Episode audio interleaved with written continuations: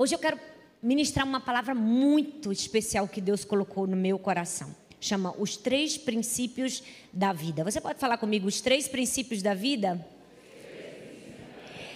Eu sou suspeita, eu gosto do número três. Quem me acompanha sabe que sempre que eu ministro, geralmente eu faço isso em três pontos.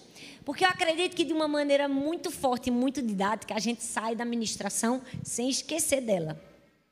E essa palavra é uma palavra muito forte que pode realmente mudar a sua vida, mas também pode não mudar nada. Porque mudança, transformação na nossa vida, primeiro começa com uma revelação. Quando nós temos uma revelação, sem fazer nada, não acontece mudança. Mas quando nós temos uma revelação acompanhada de atitudes diárias, aí sim há uma verdadeira transformação. Eu acredito que se você está aqui é porque você está desejoso dessa transformação. Amém? Porque ninguém vem para a igreja que não quer ser transformado. Se nós estamos aqui, porque esse é um lugar onde nós somos esticados, não é? É um lugar onde nós somos moldados por Deus. Eu sou uma pessoa que eu amo ministrar sobre a maneira adequada que nós precisamos nos enxergar. Eu gosto de falar sobre como nós precisamos ter uma visão acertada de nós mesmos. Mas ter uma visão acertada de si próprio é buscar conhecer a visão de quem Deus é. Muitas pessoas querem se conhecer olhando para dentro de si. Você vai se conhecer olhando para Jesus. Quanto mais você conhecer a Deus, mais você vai conhecer a você, conhecer o seu propósito. Sua vida vai ficar cheia de esperança e você vai conseguir cumprir cabalmente o ministério que o Senhor te confiou. É por isso que quando eu leio a Bíblia, eu faço isso e eu te aconselho. Não leia a Bíblia para conhecer um livro. Leia a Bíblia para conhecer o autor. Leia a Bíblia para conhecer Jesus. Leia a Bíblia para ver o caráter de Deus sendo revelado folha a folha, página a página, história a história. Então, todas as vezes que eu estou lendo a Bíblia, Deus, Deus me revela mais uma faceta de quem o Senhor é. Deus me revela mais um pouco de quem tu és, porque quanto mais entendimento nós temos de Cristo, mais entendimento nós temos de nós mesmos. Então você precisa buscar isso. E existem alguns momentos na Bíblia que o próprio Deus se revela. O próprio Deus se apresenta. O próprio Deus fala literalmente sobre si mesmo. E tem um que é muito comum e quem cresceu num lar cristão já ouviu.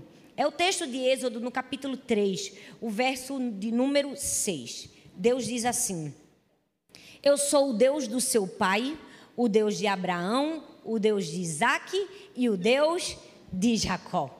Sinceramente, todo mundo que cresceu na igreja ou não cresceu na igreja, mas frequentou um pouco, já ouviu: Deus é o Deus de Abraão, de Isaac e de Jacó. E antigamente nas orações se falava muito isso: Deus de Abraão, de Isaac e de Jacó, não é? E às vezes a gente repete uma coisa que a gente nem sabe que a gente está repetindo. Às vezes a gente diz: Deus é o Deus de Abraão, de Isaac e de Jacó. Mas se eu te perguntasse hoje, você sabe dizer por quê? Deus se revelou como Deus de Abraão, de Isaac e de Jacó? É sobre isso que eu quero compartilhar com você. Sabe, esse texto você vai ver repetidas vezes nas Escrituras. Logo depois desse texto que nós lemos, mais na frente, quando Moisés é, é enviado né, para a libertação, a mesma história se repete no versículo 15 e no versículo 16: diz assim: Diga aos israelitas, o Senhor, o Deus dos seus antepassados, o Deus de Abraão, o Deus de Isaac, o Deus de Jacó, me enviou a vocês. Esse é o meu nome para sempre, nome pelo qual serei lembrado de geração em geração. Vá, reúna as autoridades de Israel e diga: O Senhor, o Deus dos seus antepassados. Ele repete, parece uma música, gente. Não sei se você percebeu, porque música repete, não é? O refrão. Eu acredito até que isso poderia ter sido uma música, que ele repete de novo. O Deus de Abraão, o Deus de Isaac e o Deus de Jacó apareceu. Amém. Mas você não vai ver só nesse texto, você vai ver o próprio Cristo, o próprio Jesus usando a mesma expressão em Mateus, em Marcos e em João. Mateus 22, do verso 31 ao 32, diz assim: E quanto à ressurreição dos mortos, vocês leram que Deus disse: Eu sou o Deus de Abraão. Vamos repetir? Abraão, o Deus de Isaac e o Deus de Jacó. Ele não é o Deus de mortos, mas é o Deus de vivos. Você já parou para perguntar a si mesmo por que Deus fez essa apresentação? Eu preciso te dizer que todas as vezes que você ler a Bíblia, faça perguntas. Quanto mais perguntas você fizer, mais Deus vai te responder. E quanto mais perguntas você faz, mais você aprende. As minhas filhas, 24 horas por dia, fazem perguntas. Elas me enchem de perguntas o tempo todo. E se eu pudesse, eu dizia: pelo amor de Deus, para de fazer perguntas. Mas sabe por que eu respondo todas as minhas filhas? Por quê? Porque, como mãe, eu quero que elas conheçam sempre um pouco mais, eu quero que elas sejam mais inteligentes, eu quero que elas encontrem um mundo que elas ainda não descobriram. Então, eu respondo as perguntas. Assim também é Deus. Todas as vezes que você faz perguntas para Ele, Ele tem prazer em te responder. Por quê? Porque Ele quer que você cresça porque Ele é o seu Pai. Você pode dizer um amém por isso ou você vai fingir que não está sendo com você essa pregação? Amém, gente? Hoje eu quero compartilhar sobre três aspectos que nós encontramos e que Deus se deixa revelar quando ele diz: Eu sou o Deus de Abraão, de Isaac e de Jacó. Ora, se o próprio Deus, gente, se identifica com Abraão, com Isaac e com Jacó, se a gente sabe que Abraão, Isaac e Jacó foram os pioneiros do povo de Israel, alguma coisa eles têm para nos ensinar, tem ou não tem? E é sobre isso que eu quero falar. Três princípios que nós podemos aprender com Abraão, Isaac e Jacó, para conhecermos mais de Deus. Conhecendo mais de Deus, conhecemos mais de nós mesmos e somos cheios de esperança. Três homens, três grandes homens que nos ensinaram três grandes lições e facetas de Deus. O primeiro, Abraão. É com Abraão que começa. O texto diz em Gênesis 12, do 1 ao 3, diz assim: Então o Senhor disse a Abraão: Saia da sua terra, do meio dos seus parentes e da casa do seu pai, e vá para a terra que eu lhe mostrarei. Farei de você um grande povo e o abençoarei. Tornarei famoso o seu nome e você será uma bênção. Abençoarei os que te abençoarem e amaldiçoarei os que te amaldiçoarem. E por meio de você, olha bem para mim, por meio de você, todos os povos da terra serão abençoados. Tudo começou com Abraão. Abraão era o ponto de partida do propósito da redenção de Deus, de salvar a humanidade. Então ele escolhe para si um povo. E ele escolhe para si um povo chamando quem? Chamando Abraão e dizendo: Abraão, a partir de você eu farei uma descendência poderosa na terra, e a partir dessa descendência eu cumprirei o meu propósito. Então, quando a gente lembrar de Abraão, a gente vai lembrar de propósito, porque propósito é exatamente isso: é ser um meio pelo qual Deus pode fazer cumprir a sua vontade. Mas eu preciso te repetir porque talvez você pode não ter entendido. Muitas pessoas não sabem o que é propósito. Elas acham que propósito é chegar no lugar da vontade que elas têm. Elas acham que propósito é alcançar o sonho do coração delas. Elas acham que propósito é ser o que elas querem ser. Mas não, gente. Propósito é ser apenas o meio de Deus cumprir a vontade dele na nossa vida, não a nossa vontade.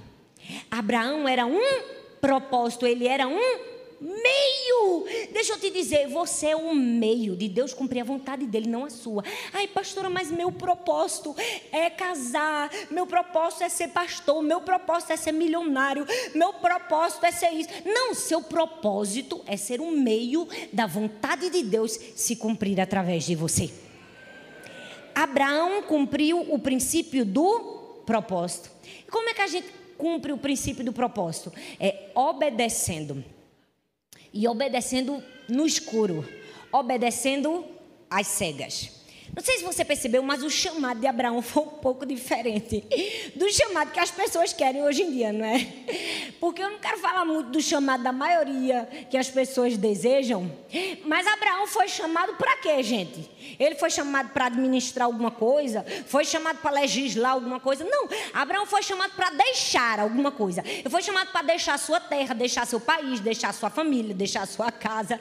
O chamado e o propósito de Abraão era deixar, mas ninguém quer chamado de deixar, todo mundo quer chamar de receber, não é? Mas o chamado de Abraão foi de deixar. Sabe por quê? Porque isso tem a ver com propósito. Não existe nenhum propósito fora do deixar. Todo propósito de Deus se cumprindo na nossa vida vai exigir que a gente deixe alguma coisa. Deixe coisas, deixe até pessoas, deixe nem que seja a nossa zona de conforto. Mas alguma coisa a gente vai deixar para cumprir o nosso propósito. Abraão foi chamado para deixar, para abrir mão. E não foi só isso. Foi para abrir mão sem saber de nada. Foi para obedecer no escuro. Porque nem para onde ele ia ele sabia, gente. Vamos, venhamos e convenhamos. É por isso que eu sempre digo: ó, bendito o homem e a mulher que não sabe de nada. Porque quando a gente não sabe de nada, não entende nada, não enxerga nada, nada foi revelado, a gente só tem uma escolha: obedecer. Abraão só tinha a escolha de obedecer. E eu acho interessante que ele tinha uma responsabilidade muito poderosa sobre as suas costas. Ele tinha sido escolhido para a partir dele uma grande nação vir. Mas, gente, a Bíblia não fala que Abraão era um camarada maravilhoso, não, como Noé. Lembra quando Deus fala de Noé? Ele disse assim: Noé era um homem justo e bom, era um homem íntegro. Abraão era um idólatra. Eu não sei se você está entendendo onde eu quero chegar. Mas o chamado de Deus não quer dizer o quanto você deseja Ele, mas o quanto Ele te deseja. Você não precisa ser para Deus te chamar, Ele te faz. Quando Deus chamou Abraão, Abraão era um idólatra, mas Deus não abriu mão de Abraão. Deus não desistiu dele. A persistência paciente de Deus com Abraão fez ele chegar em Canaã. Porque se dependesse de Abraão, ele estaria até hoje em Arã, assim como eu e você. Vamos falar a verdade, se dependesse da gente, a gente não saía de Arã, não. Saía? Saía do nosso comodismo, da nossa zona de conforto? Não. Mas aí o Senhor convida e ele obedece ao princípio do propósito. O texto diz em Gênesis 12, 6, diz assim: Abraão atravessou a terra até o carvalho de Moré, em Siquém. Naquela época, os cananeus habitavam essa terra. Sempre que você lê a Bíblia, você vai perceber que palavras têm significados e elas nos ajudam a entender as Escrituras. A palavra Siquém quer dizer um ombro, que dá a ideia de obediência. E a palavra moré significa um professor, que sugere compreensão, conhecimento. O que é que isso quer dizer para a gente? Que todo conhecimento é resultado de obediência. Você não é, conhece para obedecer, você obedece para conhecer. Você não descobre qual é a vontade de Deus para a sua vida e para depois você obedecer. Você obedece, e aí quando você obedece, você conhece a vontade e o propósito de Deus para a sua vida. A maioria das pessoas me pergunta, pastora, como é que eu sei qual é o meu propósito? Você não precisa saber o seu propósito. Você precisa obedecer o que Deus mandou você fazer para você enxergar o seu propósito. Mas as pessoas querem enxergar antes de obedecer e a matemática de Deus é inversa. Primeiro você obedece, depois você conhece. Primeiro você obedece, depois você enxerga. O que é isso, gente? Isso é propósito, o resto é conversa fiada. O resto é a nossa vontade carnal querendo saber o futuro da gente. Mas não cabe a gente conhecer o futuro, cabe a gente obedecer no presente. Quem obedece no presente conhece o futuro. Amém, gente? Misericórdia, vocês estão aqui comigo, gente? Então dá um amém, um glória a Deus, amém? O princípio do propósito é obediência sem conhecer. Então, Abraão atravessou essa terra e ele chega num lugar onde ele coloca a sua tenda. E o texto diz que ele monta sua tenda entre Betel e Ai.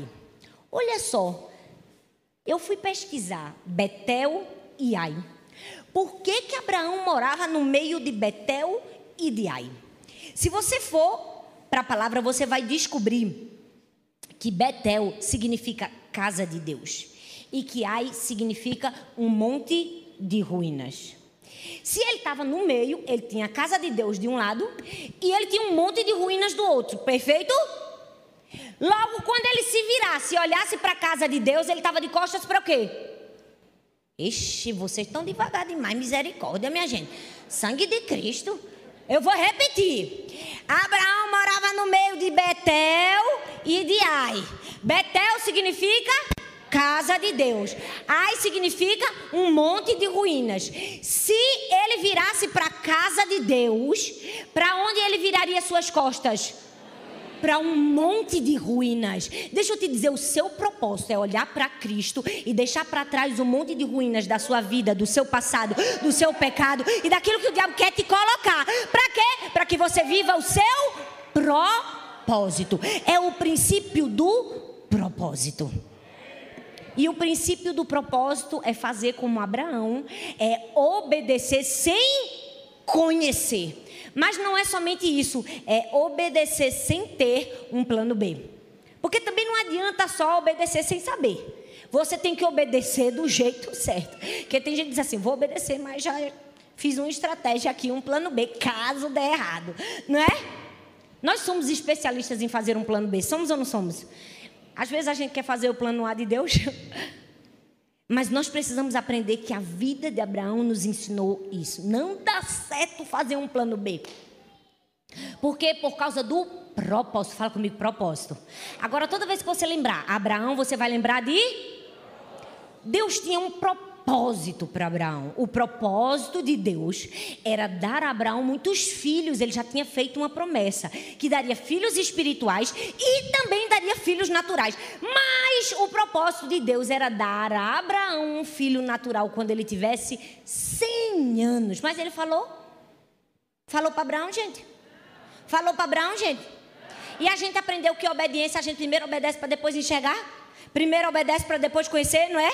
Toda vez que a gente quer conhecer primeiro o negócio, vai dar errado. Quando Abraão tinha 85 anos, ele disse assim: já está na hora. Estou achando que está mais do que na hora de eu ter meu filho. Deus não fez nada, acatou a sugestão de Sara e disse: vou fazer. E aí o que é que ele fez? Ele toma sua serva H e tem com ela um filho, Ismael. Eu realmente acredito que a Bíblia está cheia de histórias daquilo que a gente deve fazer e daquilo que a gente não deve fazer. Esse é um caso daquilo que a gente não deve fazer. Nunca tem um plano B quando Deus tem um plano A. Porque todas as vezes que você quiser andar no seu plano B, vai nascer alguma coisa, mas não vai ser o cumprimento da promessa de Deus na sua vida. Vai nascer um Ismael quando Deus queria te dar um Isaac. Ele foge do propósito, por quê? Porque ele simplesmente resolve obedecer com um plano B, com uma segunda chance que ele mesmo quis dar a si próprio. E talvez você, como Abraão, disse: Meu Deus, eu estou nessa situação. Eu cumpri o plano B, eu estou no meu plano B, não tem mais esperança para você. Deixa eu te dizer, tem esperança sim, está tudo bem. Deus não desistiu de Abraão. Porque Deus poderia ter desistido, sim ou não? Mas Deus deu a ele um tempo. Eu não sei se você sabe, mas durante o período que Abraão resolveu tomar o seu plano B e cumprir, Deus não falou com ele mais. E às vezes a gente está num momento de sequidão na nossa vida, onde a gente diz: não consigo ouvir Deus, não consigo ouvir Deus. Deus não fala comigo, é verdade. Quando nós estamos no nosso plano e não no plano de Deus, Ele só observa. Ele só observa. E quando Abraão tem Ismael, Deus não fala nada com ele. Deus só volta a falar com ele quando quando estava na hora de cumprir o propósito, o plano A. Aí o que é que Deus faz? Deus diz em Gênesis 17, 1. Quando Abraão estava com quantos anos? 99. Faz as contas comigo. Foram 13 anos de silêncio. Meu filho, se tu não está aprendendo com essa história, eu não sei mais com o que é que tu aprende. Toda vez que tu decidir para o plano B, cuidado, tu pode ficar 13 anos no silêncio. Deus só observando. Alguém quer isso aqui? Eu mesmo que não quero, não. Rapaz, a gente ser observado pelos outros já é ruim. Imagina ser observado por Deus. Eu fico só pensando, digo, meu Deus, Deus está me observando agora. Só depois de 13 anos que ele voltou a falar com Abraão, quando ele tinha 99, era quando estava chegando o tempo do propósito. Aí o que foi que Deus disse? O Senhor lhe apareceu e disse: Eu sou o Deus Todo-Poderoso. Fala comigo, Todo-Poderoso. Ande segundo a minha vontade e seja íntegro. Não sei se você sabe, mas essa é a primeira vez nas Escrituras que Deus se apresenta como Deus Todo-Poderoso. Porque Abraão já conhecia que Deus era poderoso. Mas às vezes Deus permite momentos de dificuldade na nossa vida para se apresentar com uma outra faceta, para se apresentar como o todo-poderoso. Porque tudo que Deus faz ou permite acontecer na nossa vida é para mostrar a virtude dele. É para se fazer conhecido. Então, tudo que você está enfrentando hoje, que você vai enfrentar amanhã, você precisa dizer: Eu preciso conhecer essa faceta de Deus que eu ainda não conheço. Deus se revela a ele como o Todo-Poderoso. O que é que nós compreendemos em Abraão? O Deus de Abraão é o Deus do propósito. Quando nós falamos o Deus de Abraão, nós entendemos Deus tem um propósito na minha vida. Deus desenhou o meu futuro e a minha história. E o que é que eu preciso fazer?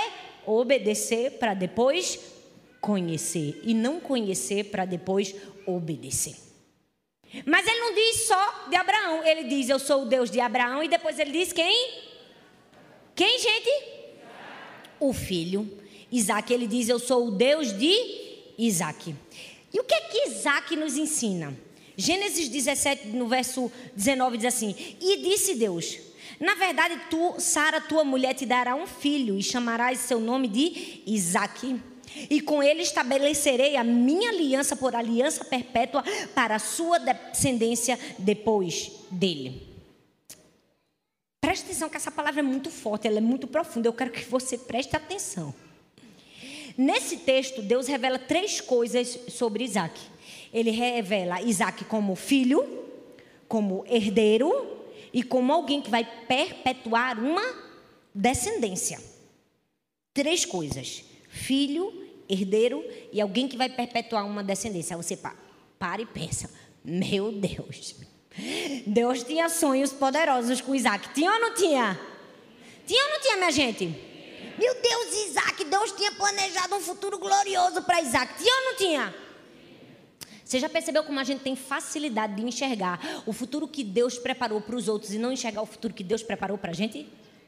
Você já percebeu que a gente tem facilidade em reconhecer que Deus planejou algo muito grande para alguém e às vezes tem dificuldade de reconhecer que Deus fez isso também comigo e com você?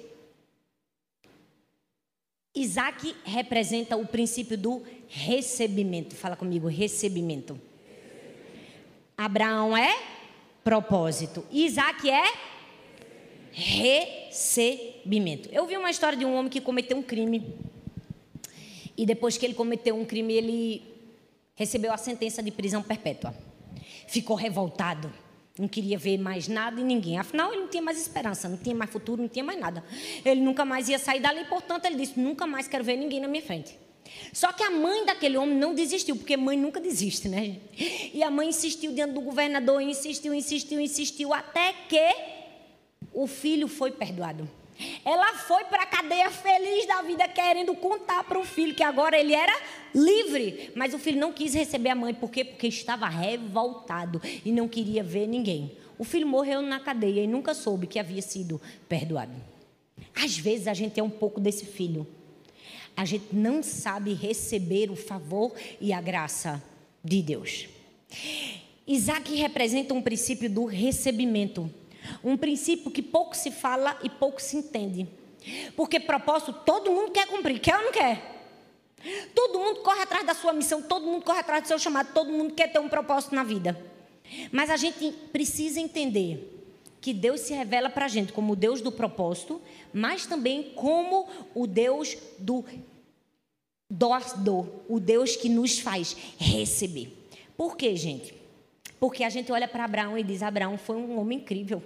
Abraão foi um lutador, foi um guerreiro, foi um batalhador, um camarada trabalhou, o camarada deixou a casa, deixou a família, deixou todo mundo, andou no sol quente. Ele trabalhou e ralou muito, não foi? E Isaac só recebeu. O que foi que Isaac fez? Gente, Isaac não fez foi nada. Você já parou para perceber que Isaac não tinha nem iniciativa para brigar com Ismael? Que Ismael catucava e zombava dele e ele nem respondia. Olha para mim e pensa. Se tu nunca pensou isso de Isaac. Isaac não teve nem capacidade de se rebelar na hora que ele ia morrer. Porque o pai vai matar ele diante do altar. Ele só faz uma pergunta: Meu filho, se fosse eu, ia lutar com toda a minha força. Vou morrer não, vou morrer não. Mas Isaac era passivo. Você percebe que ele era passivo? Não brigava com Ismael. Só fez uma pergunta para o pai. Até na hora de escolher a mulher do camarada, ele não deu pitaco. Deixou o pai escolher. Foi ou não foi?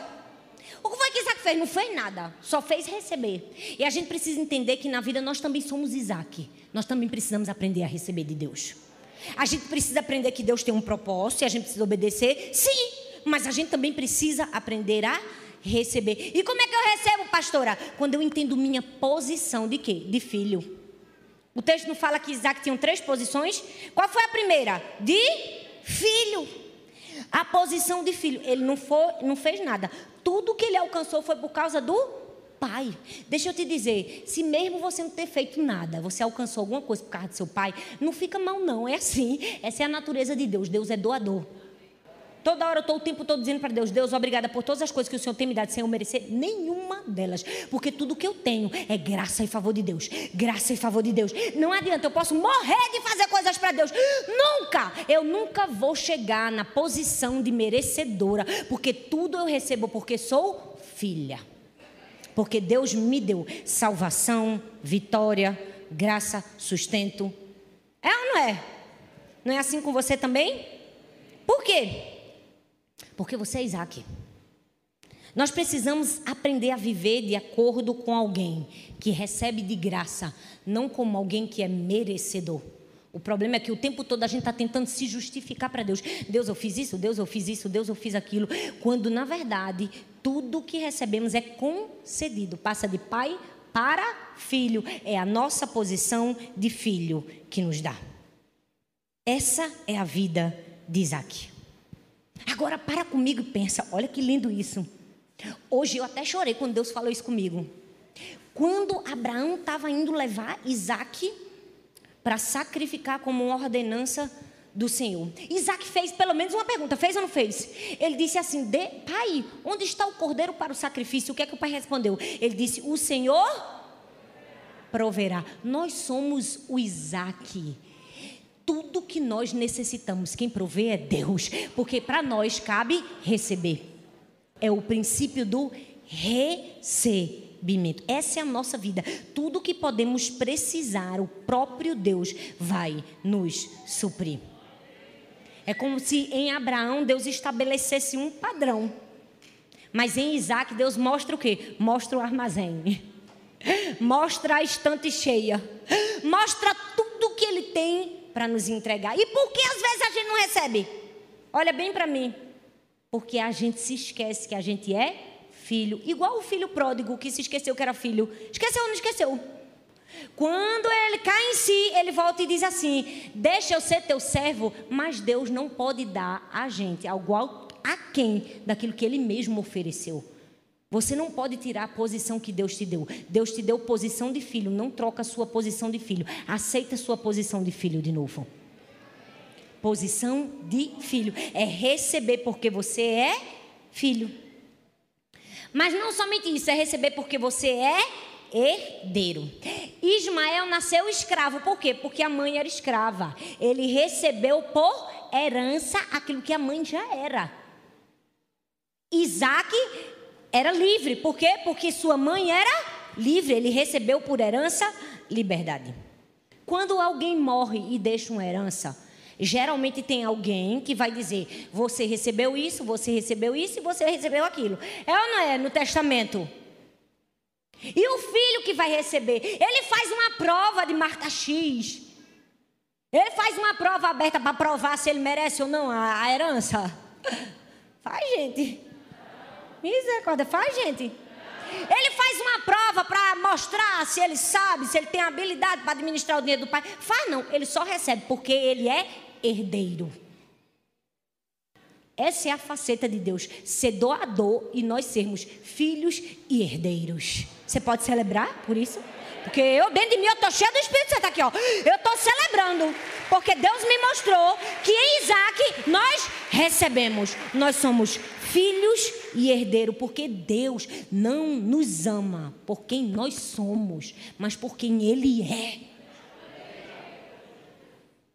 O que você faz ou não faz não te exime de ser herdeiro. Você é filho e recebe por herança.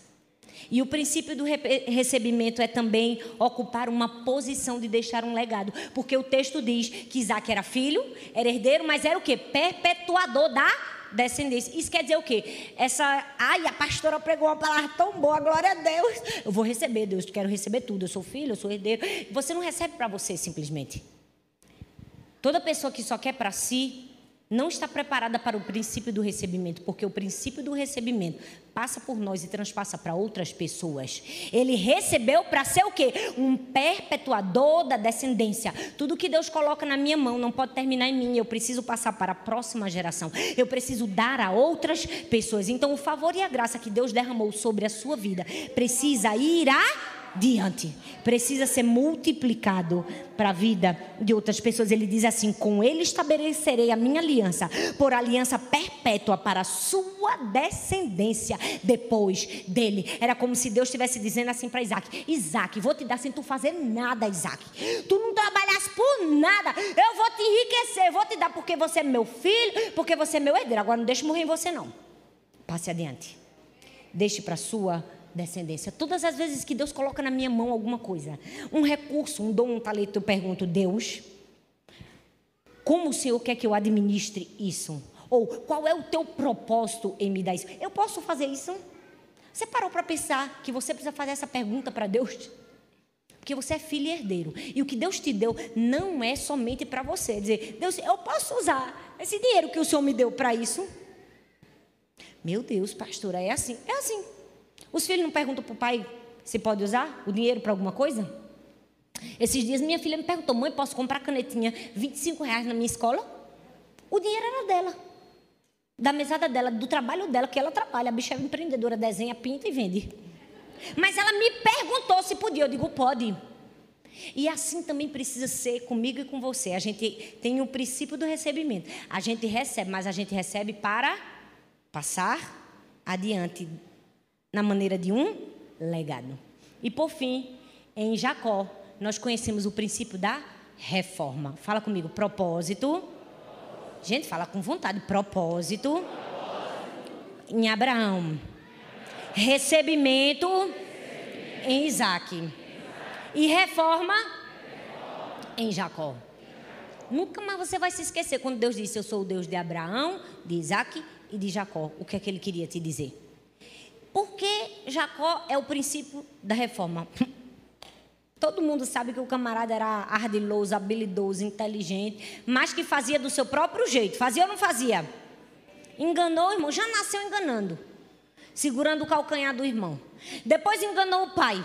E porque enganou o pai, precisou fugir. Trabalhou, trabalhou, trabalhou. Queria casar com uma mulher, deram outra mulher. Ficou rico, trabalhou, trabalhou, trabalhou, pegou a riqueza todinha e teve que entregar. Que vida desgraçada. Em Isaac é tudo bom, em Jacó é sangue de Cristo tem poder, corra.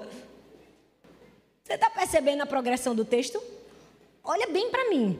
Em Isaac tudo certo, só recebe. Eu faço nada aqui, ó, Jesus me dá, me dá, me dá. Aí depois vem Jacó. Já começou ruim. O bicho já nasceu debaixo de um uma nuvem negra, como diz o povo. Estou vendo uma nuvem negra em você. Tudo está errado. Depois que ele trabalha bem muito, que fica rico, ele diz: Pronto, agora eu vou ter que voltar com essa herança que eu trabalhei. Vou ter que dar para o meu irmão, para o meu irmão não me matar. Planeja encontrar com o irmão. Dá certo, dá errado. Porque ele estava indo para encontrar com o irmão. Com quem ele se encontra? Com Deus. Foi ou não foi? O que é que Deus faz? Fere ele aonde? Na coxa faz uma marca nele. Não sei se você sabe, mas a coxa era um símbolo do centro da força. Era como se Deus estivesse dizendo: Olha, Jacó, toda a sua força tem que ser submetida a mim. Eu tenho um propósito para você. Eu quero te dar coisas Assim como foi com Abraão e com Isaac. Mas não começa a se achar alguma coisa, não. Porque aí eu venho com o terceiro princípio, o princípio da reforma. Por quê? Porque a reforma é quando Deus faz tudo de bom na nossa vida. E às vezes a gente quer criar asa e Deus diz: fica calmo, que eu boto você no seu lugar. Para quê?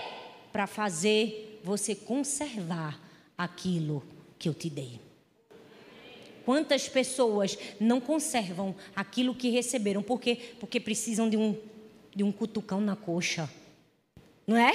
Precisam de um toque do Senhor, precisam de um encontro com Deus. E o que é o princípio da reforma, pastora? O princípio da reforma é a disciplina do Espírito Santo em nós. É o que? É a verdadeira transformação. Eu vi a história de um filho de pastor que era meio roqueiro. Filho de pastor meio roqueiro, né? O povo na igreja tudo fala mal. Aí ele chegou para o pai e disse assim: Pai, eu quero dirigir, me empreste seu carro. Aí o pai disse: Empresto, com uma condição. Você vai melhorar suas notas na escola, você vai ler a Bíblia todo dia e vai cortar o cabelo. Se fizer as três coisas, eu dou o carro. O menino foi trabalhando, melhorou na escola. Quando ele chegou junto do pai de novo, pai, e agora? Eu quero o carro. O pai disse: Parabéns. Melhorou suas notas na escola, estudou a Bíblia, mas ainda está com o cabelo grande.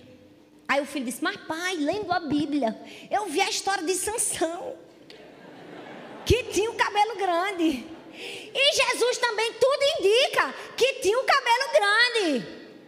E grandes homens de Deus também se indica que eles tinham o cabelo grande. E o pai disse: É verdade, mas todos eles andavam a pé. Não cortou o cabelo, não tem o carro. Olha bem para mim. Essa história pode até parecer engraçada, mas ela revela um princípio importante. É o princípio da transformação, é o princípio da reforma, é aquilo que nós precisamos deixar Deus fazer em nós para que a verdadeira transformação aconteça. E eu sei que você está me entendendo, eu sei que eu não estou falando de cabelo, de corte, maquiagem, nada. Você está entendendo o que eu estou querendo dizer, tá ou não está? Tudo que Jacó colocava a mão dava errado. Então Deus vem com o princípio da reforma. Ele tem um encontro com Deus. E eu amo. Olha bem para mim. Que quando a gente tem um encontro verdadeiro com Deus e é transformado, a coisa muda, o jogo vira. Para e pensa comigo. Quem era Jacó? Qual era o símbolo, o significado do nome dele? Enganador. O camarada nasceu enganando, passou a vida toda enganando. Depois que ele tem um encontro com Deus, ele é o quê? Ele é enganado. Por quem? Pelos filhos. Que disseram assim: seu filhinho preferido morreu. Olha aqui a mancha de sangue. E o que, é que acontece com Jacó? Ele acredita. Ora, um pai conhece um filho. Um pai sabe quando o filho está mentindo.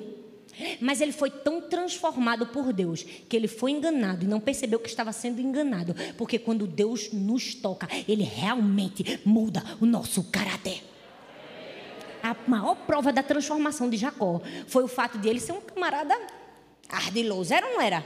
Já viu aquele povo sabido? Ixi, vê de longe um erro, vê ou não vê? Jacó era assim. Como é que ele não viu um palmo na frente do nariz que os irmãos tinham matado até um bicho, não tinha, o sangue não tinha nem cheiro de gente? Sabe por quê? Porque Deus havia efetuado o quê? A transformação, a disciplina do Espírito Santo em nós. É o princípio da reforma. É o princípio da reforma. Aí você para e pensa. Mas o que é que Deus foi apostar num camarada como esse? Jacó. Para e pensa. Por que, que Deus foi escolher Jacó?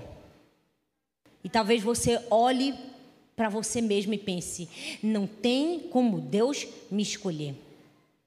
Se você se vê indigno de viver o propósito de Deus ou receber algo grande, confie no Deus de Jacó. Não sei se você entendeu o que eu disse, não. Se você se vê indigno de cumprir um propósito e de receber um favor de Deus, confie no Deus de. O Deus que não desistiu. Sabe por que Deus não desistiu de Jacó?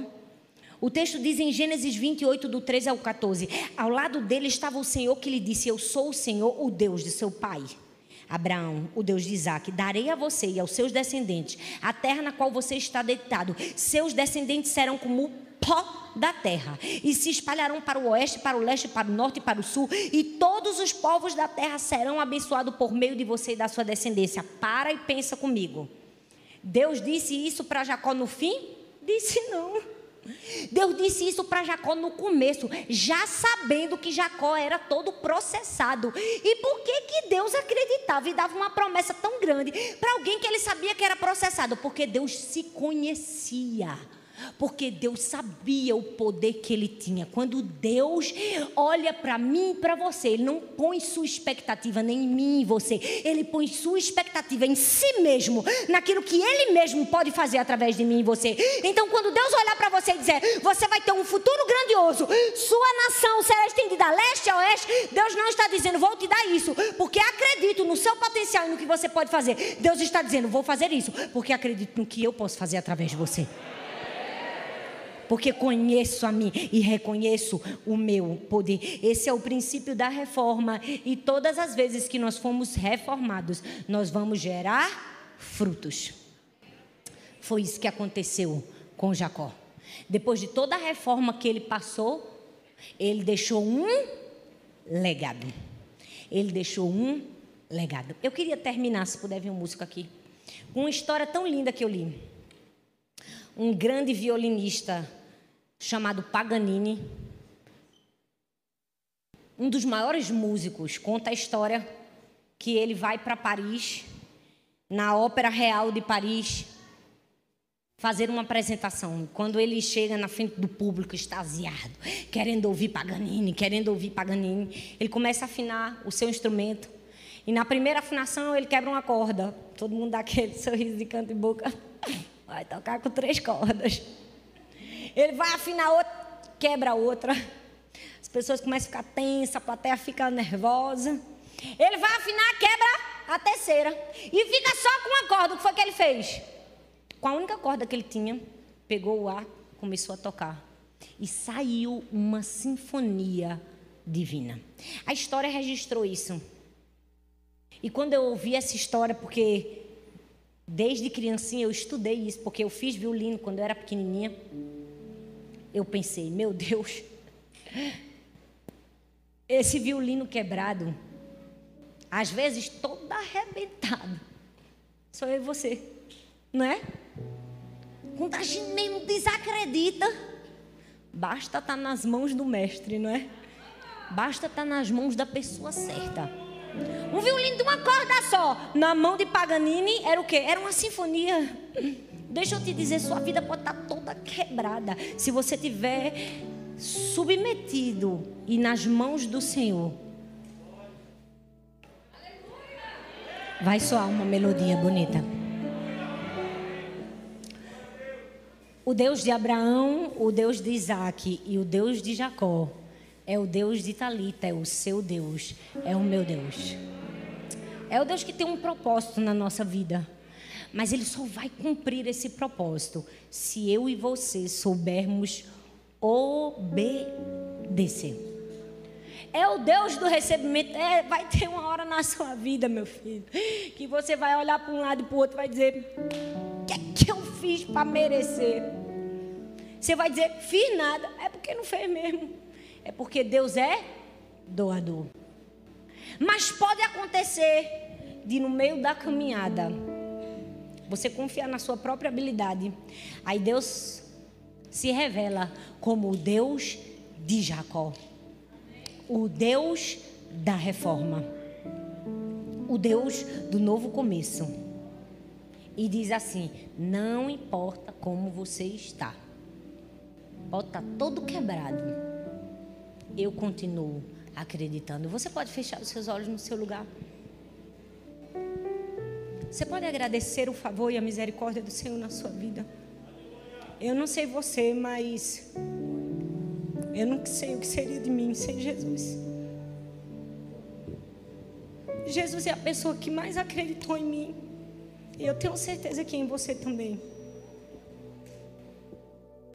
Eu não sei se você, como eu, olha para si e diz: como pode ser? Nem merecer essas coisas que o Senhor está me dando, eu mereço. Eu poderia fazer e fazer e fazer. Nunca ia acertar as contas com o Senhor. Nunca, não ia bater. Por que, Senhor? Eu preciso dizer, assuma sua posição de filho e de herdeiro. Entenda que aquilo que Deus planejou para você, Ele vai te dar. Não é o seu desempenho, nem aquilo que você faz. É quem Ele é.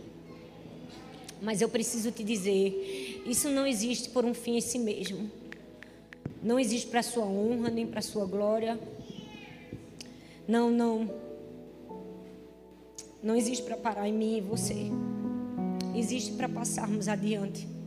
Por quê? Porque nós temos um propósito. E se preciso for passar pela reforma, nós vamos passar. Para cumprir cabalmente aquilo que o Senhor designou para nós. Eu estava pensando hoje, dizendo para Deus: Deus, o maior sonho da minha vida, enquanto vida eu estiver aqui na terra, é que se eu puder deixar uma herança para as minhas filhas, é que elas possam dizer: Eu conheci o Deus da minha mãe. Eu espero que esse seja o maior legado que você pode deixar para os seus filhos. Que eles possam olhar para você e dizer assim: Eu conheci o Deus do meu pai e o Deus da minha mãe, o Deus de Abraão, o Deus de Isaac, o Deus de Jacó. É o meu Deus, Senhor. Nenhuma palavra é suficiente para agradecer. Nada. Nada é capaz de exprimir o quanto nós somos gratos. Porque o Senhor se revela a nós como Deus Todo-Poderoso. Nos momentos mais difíceis da nossa vida. Nos momentos em que olhamos para nós como Jacó olhou para si próprio e diz: Eu sou apenas um enganador. O Senhor é aquele que diz: Você é um Israel de Deus. Você é um príncipe do Senhor. Eu vim aqui para te dizer que sua esperança não está nas pessoas, não está em você, não está nas coisas. A sua esperança está no Senhor. Se você perdeu tudo e tem o Senhor, você tem tudo. Se um médico te deu um diagnóstico, Deus se revela como Deus todo-poderoso. Se sua família está quebrada, Ele é o seu Deus. Ele é o Deus da reforma. Ele é o Deus que conserta. O que cabe a mim é você conhecer a Deus. Somente conhecer a Deus. Nos momentos de maior aflição, conheça seu Deus. Conheça seu Deus. Reconheça quem Deus é e o que Ele pode fazer. E você vai conseguir cumprir o seu propósito. Deus, nós estamos aqui. Eu estou aqui por causa de cada uma dessas pessoas. O Senhor mesmo as atraiu aqui. Eu quero te pedir que ninguém saia daqui da maneira que entrou. Eu quero te pedir que sobrenaturalmente o Senhor venha agora nos tocar. Toque essa pessoa que está sentada agora, Senhor. Talvez cansado, sem esperança. Toque essa pessoa que está com o coração cheio de medo. Toque essa pessoa que está com o coração cheio de angústia. Toque essa pessoa agora, Senhor que ela possa receber o abraço do Senhor e entender que tu és o Deus de Abraão, tu és o Deus de Isaac, tu és o Deus de Jacó, mas tu também és o nosso Deus, o Deus pessoal, o Deus que fala, o Deus que abraça, o Deus que ensina, o Deus que conforta, o Deus que corrige. Tu és o nosso Deus, a nossa esperança está em ti. Assim como a tua expectativa está apenas em ti, a nossa expectativa e a nossa esperança também está no Senhor não é sobre quem nós somos nem o que somos capazes de fazer, mas sobre quem tu és. Eu peço que tu, assim como o Senhor fez a Abraão, se revele a nós como Deus Todo-Poderoso, como Deus que pode arrancar cada um de nós de um lugar de desesperança e nos trazer para o centro da tua vontade, que é o teu propósito se cumprindo em sermos filhos, herdeiros e deixarmos uma descendência. E que a gente possa terminar a nossa vida, cumprir o nosso chamado, nosso propósito, nosso ministério e poder dizer, como disse o apóstolo Paulo: Eu combati o bom combate, completei a carreira e guardei a fé no nome de Jesus. Amém, amém e amém.